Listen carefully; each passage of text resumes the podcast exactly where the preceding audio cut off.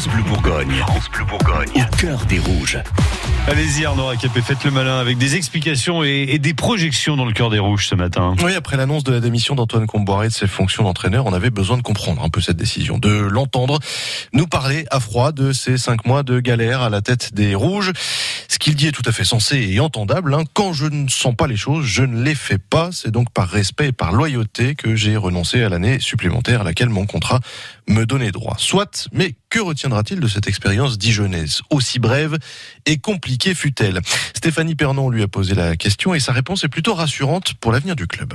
Ce que je veux retenir, c'est surtout que ça a été dans la souffrance, dans le doute parfois, mais, mais par contre, on n'a jamais lâché. Le staff, les joueurs, tout le centre de formation, nous ont régulièrement des messages, toute la partie administrative, les supporters et pour preuve, donc euh, les deux derniers matchs, le match contre Toulouse, déjà il y avait le feu à Gaston Gérard avec le feu d'artifice, bien sûr, mais aussi ce qu'il y avait sur le terrain et la communion avec le, le, public.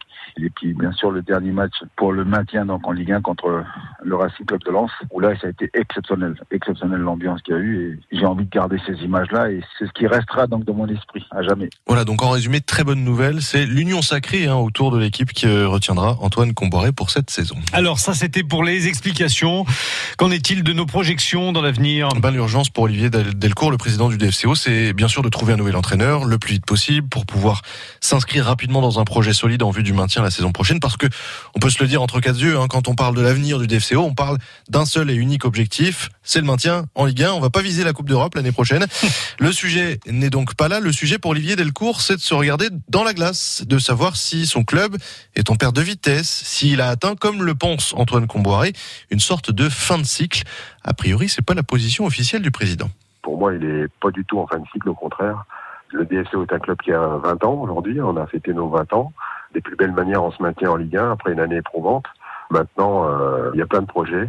Il y a du renouveau au niveau, que ce soit au niveau de l'effectif, c'est sûr qu'il va y avoir de, de, nouveaux joueurs. Il y aura des départs. Il y a un nouveau centre d'entraînement. Enfin, donc il y a plein de projets.